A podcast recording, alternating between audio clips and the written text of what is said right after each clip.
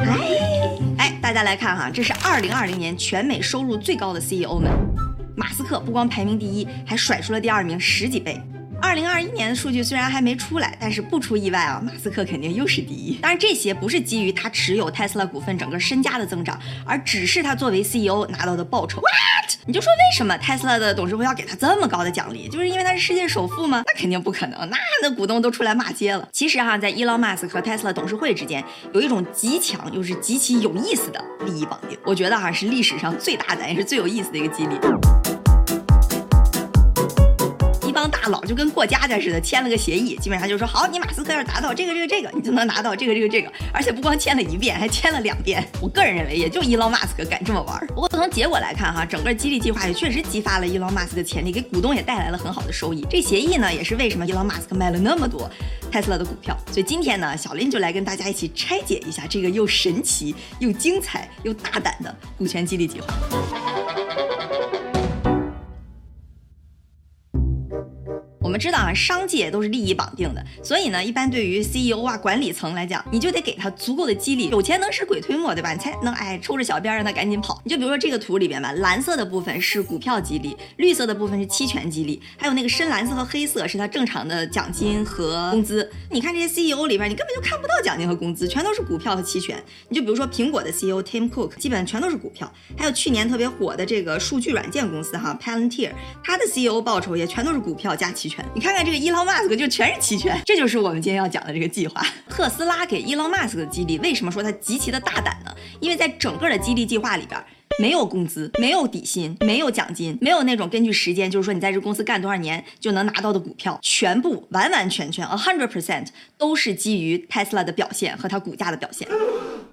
我们知道 Tesla 是二零一零年上市的，虽然那时候它已经造出来电动跑车，但是那时候电池技术不太成熟，造价也非常高，所以如何能生产让大众接受的这种电动汽车，其实是有非常大的技术难题的。而且大家虽然知道，哎，新能源汽车可能是未来，但是一些传统车厂都在慢慢悠悠的做着，没有人说啊，这几年之后就能成为一个普适性的事情。那上市之后呢，肯定面临着大众更多的质疑和冲击。好，那 Elon Musk 你理想很远大，计划也有，到底能不能实现，一切其实都是未知的。但是啊，Elon Musk 这哥们确实是不太一样。你听他说话，感觉他好像是个大忽悠，整天在那吹牛。但是你仔细一看，这些牛哈也确确实实都做到了。他自己把钱投到 Tesla 里边去，没钱的时候也融到资了。后来说要做电动跑车，也确实做出来了。就连说要发射火箭这么扯的事儿，也都让他搞定了。你看，也确实算是个天才。那投资人也不知道这次他这个计划到底能不能完成。所以啊，这个董事会当时当机立断，就决定要因材施教，因地制宜。面对这么一个神人，我就要给他一个不一样的激励计划，把他自己的利益跟 Tesla 的利益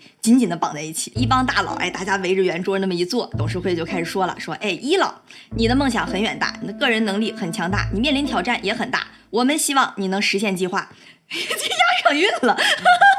所以，我们希望给你一个更大的激励，让你去放手一搏，迎接挑战。之后呢，你作为公司的 CEO，你能拿多少钱，就全看特斯拉的表现了。当然，我们也可以给你一个加州的最低工资啊，稍微意思一下。但 Elon Musk 作为一个狂人，那肯定想我的计划我要完成，那没问题，完全可以，工资我都可以不要，谁在乎那小几万块钱呀？但是 Tesla 的表现具体怎么定呢？哎，我们把它定的得合理一些。于是他们深思熟虑，深入探讨之后，就有了这样一份激励计划。我们呢会从两个层面去评价 Tesla 的表现，一个层面呢是 market cap，就是市值层面上，直接跟股东的利益挂钩；另一个层面呢是从它生产和经营的角度，就看你比如说能不能造出产品，能造出多少。然后每个层面呢里边分别都有十个小的指标，当你达到一对指标的时候，就可以拿到 Tesla 百分之零点五的股份。换句话说，如果这两边的十个指标全都达到了，你就一共能拿到 Tesla 百分之五的股份。具体来讲呢，比如说我们先看市值这边哈，当时特斯拉的市值是三十二亿，就是二零一二年的时候，最高的那个第十档的指标是四百三十二亿，然后这中间不是四百亿嘛，把它分分成十份，也就是说每涨四十亿就算达成了一个小目标。这个目标在当时一二年的时候其实是非常有挑战性的，你想要从三十二亿翻到四百三十二亿，光市值这边就得翻个十几倍啊。经营和生产这边的，因为当时 Tesla 很多产品还没出来嘛，所以基本上是基于产品能不能产出来，能造多少量。比如说 Model X 要出一个 Alpha 的原型，Model X 要个 Beta 的原型，Model Three 的原型，然后产量每年能达到十万、二十万、三十万这样不同的指标。就比如说哈，特斯拉市值涨到了七十二亿，那 market cap 这边算达到了一个小目标。如果我这个 Model X 的 Alpha 原型也造出来了，哎，能配对一个运营目标，这样一对目标就达成了，你就能拿到零点五。如果市值达到了四百三十二亿，并且这些所有的生产目标全达成了，Elon Musk 就能拿到百分之五的 Tesla 的期权。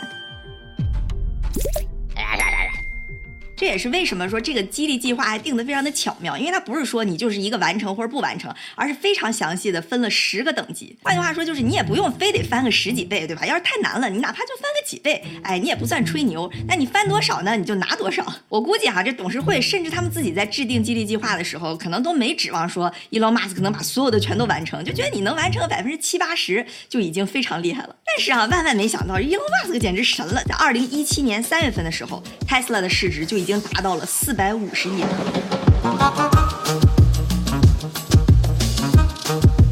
这就已经超过我们最开始说最高级的那个第十个目标四百三十二亿了。说本来一个十年计划看似不可能完成的任务，市值这边仅仅五年就达到了。一八年的时候，那十个经营的指标已经完成了九个。没完成的那个呢，是要求 Tesla 要达到百分之三十的 gross margin。gross margin 就总收益率，就是说这个车卖出去赚到的钱减去造车的成本。呃，能赚多少钱的那个收益率，百分之三十这个数字的要求其实是非常高的，因为之前有一个韩国的汽车分析师就说，像是丰田、现代、戴姆勒这些车的总收益率大概是在百分之二十左右，像奔驰、宝马都达不到百分之三十。你要达百分之三十，基本是要跟那些豪车，什么法拉利、保时捷这个级别的，所以这个对于特斯拉来说其实也是非常难的。不过啊，十个达到九个也已经非常不容易了，也就是说之前那定的如果全达到百分之五嘛，那达到九个就是能拿到百分之四点五特斯拉的股份。董事会一看，我去，这么快就达到了吗？果然真是天上一条大银河，人间一个马斯克，奇才奇才。往后哈，他再怎么口出狂言，虽然也有人不信，但是大多数人可能就不觉得他是就纯在那吹牛，他大概就是这么想的。不管是什么星链计划、地下世界、脑科学要上火星，听着好像都觉得很扯、很不现实。但是马斯克他确确实实的都去这么做了。那董事会这边眼瞅着这目标基本都达成了，那也不能就这么地儿，马斯克没有激励了不行啊，那我得给他更大的激励。所以一八年的时候，他们就给马斯克来了一个更厉害的十年激励计划。这个计划跟一二年的计划。大体的差不太多，一边呢是市值方面的指标，另一边呢是跟经营相关的指标。但是，一二年的时候车不还没造出来嘛，所以更多经营这边指标呢是说你能不能把车造出来，能造多少辆。但一八年其实基本车都已经出来了，所以更多的放到了一些财务方面的指标。但这次这个激励计划跟上次那个相比哈，那是相当的阔绰。之前一二年的时候你全达到了，能拿到百分之五，对吧？一共分十个级别。一八年这个计划一共给分了十二个级别，每个级别达到了都拿到百分之一，也就是全都拿到的话是百分之。十十二市值这边啊，Tesla 在一八年的时候市值是五百九十亿，然后所以定的目标呢是从一千亿开始，每涨五百亿算达到一个小目标，就是最高那个级别是六千五百亿。经营这边呢，估计哈马斯克可能觉得上次那个经营的指标不是那么好达到，所以也是给自己争取了一下。换句话说，就这十六个里边任选十二个，就算全都完成了。这十六个指标里边呢，有八个是跟收入相关的，有八个是跟 EBITDA 就是一个盈利指标相关的，还是和之前一样，市值这边达成一个，经营这边达成一个，达成一对儿，哎，你就拿百分之一，十二对儿都达成了，就拿到百分之十二。所以从一八年到二八年这十年期间，你老马还是没有工资、没有奖金、没有根据时间就能到手的股票，你所有的作为 CEO 的激励。都是基于特斯拉的表现，但到现在才过了两三年，你看特斯拉的市值已经破万亿了，现在全球第六。你说这个数字当时一八年定的时候，觉得市值又要翻十倍，怎么可能达到？哎，马斯克又给你做到了，what？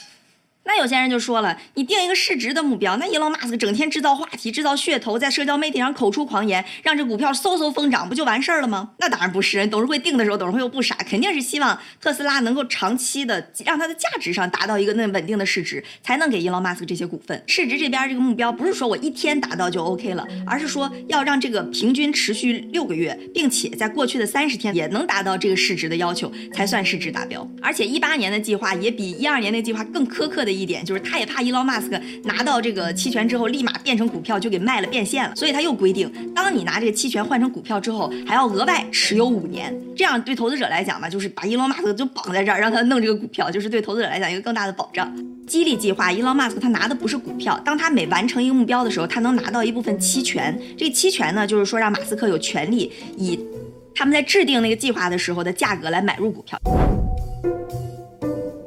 假设一八年的时候在制定这个计划的时候，特斯拉股票比如说一百块钱，现在特斯拉股价涨到一千块钱了，那假设我有这个期权，我就可以在现在这个时间点以一百块钱去买特斯拉股票，相当于买一股我就赚了九百块钱。那比如说我给 Elon Musk。一百万的股票期权，那相当于他就赚了一百万乘以九百块钱这么多利润。所以期权是一个你的权利，你可以买，你也可以不买。但是你想，股票现在比它行使价格高那么多，啥子才不买呢？哎，这里边我们说一下一个挺有意思的小细节啊，因为我们刚刚说你行权之后，不就相当于你赚钱了吗？那赚钱呢，你就得交税。那有些人就担心伊隆马斯克万一没钱交税怎么办？所以这个条款里设计的也非常人性化啊，就是说如果你以交税为目的，你可以卖掉一部分的股份，哎，去交税。我们之前不是听说二零二一年年底的时候，伊隆马斯克卖了很多特斯拉的股票吗？这个其实就跟他行权有关，因为我们刚刚说一二年的那个激励计划的整个有效期是十年，也就是说二零二二年你要再不行权的话，哎，这个期权就过。期了，但是你想，伊隆马斯克要行使那么多股票的权利，他肯定赚了巨多钱，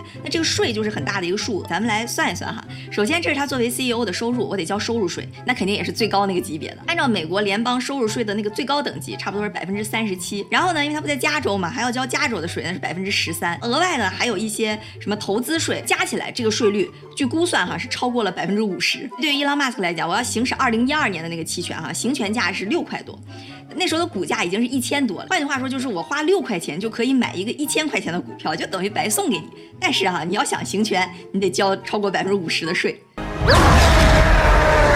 据 CNBC 报道，去年年底的时候，他其实行使了二百一十万股的期权，也就是说市值大概在二十亿左右。如果算出税呢，他就要交十亿的税。但是如果你仔细看他卖了多少股票，他其实去年在年底的时候卖了五十多亿的股票，所以这里边呢，其实只有五分之一真正的是为了在交税，而剩下的四十多亿你也说不清楚啊，他到底是真的为了套现还是其他的一些事项。但大家如果不仔细去深究呢，就觉得哎，伊朗马斯克卖股票其实就是为了交税，也不是说他对特斯拉没有信心或者怎么样，就成功的把这个注意力呢引到了交税上。你，你看是不是有点声东击西的意思，就保护了特斯拉的市值。但是说到这个 CEO 的激励机制本身哈，税肯定还是里边比较小的一。部分对伊朗马斯克来讲，他肯定还是想把特斯拉做大做强，把市值做高，哎，才能给自己和股东都带来更好的收益啊！这个激励计划还是非常适合伊朗马斯克的，其实确实造就了宇宙第一神股和世界第一首富。他要是把之后那些小目标哈，再一个一个都给完成了，哎，他首富的宝座应该就是越做越稳了。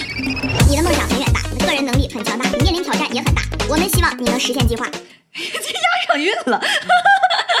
我今天早上眼睛好像有点肿哈。棒。啊，那三两三下五除二，不对不，但是啊，慢慢的大致其实没有办法估量，怎么了？你怎么忍一下呀？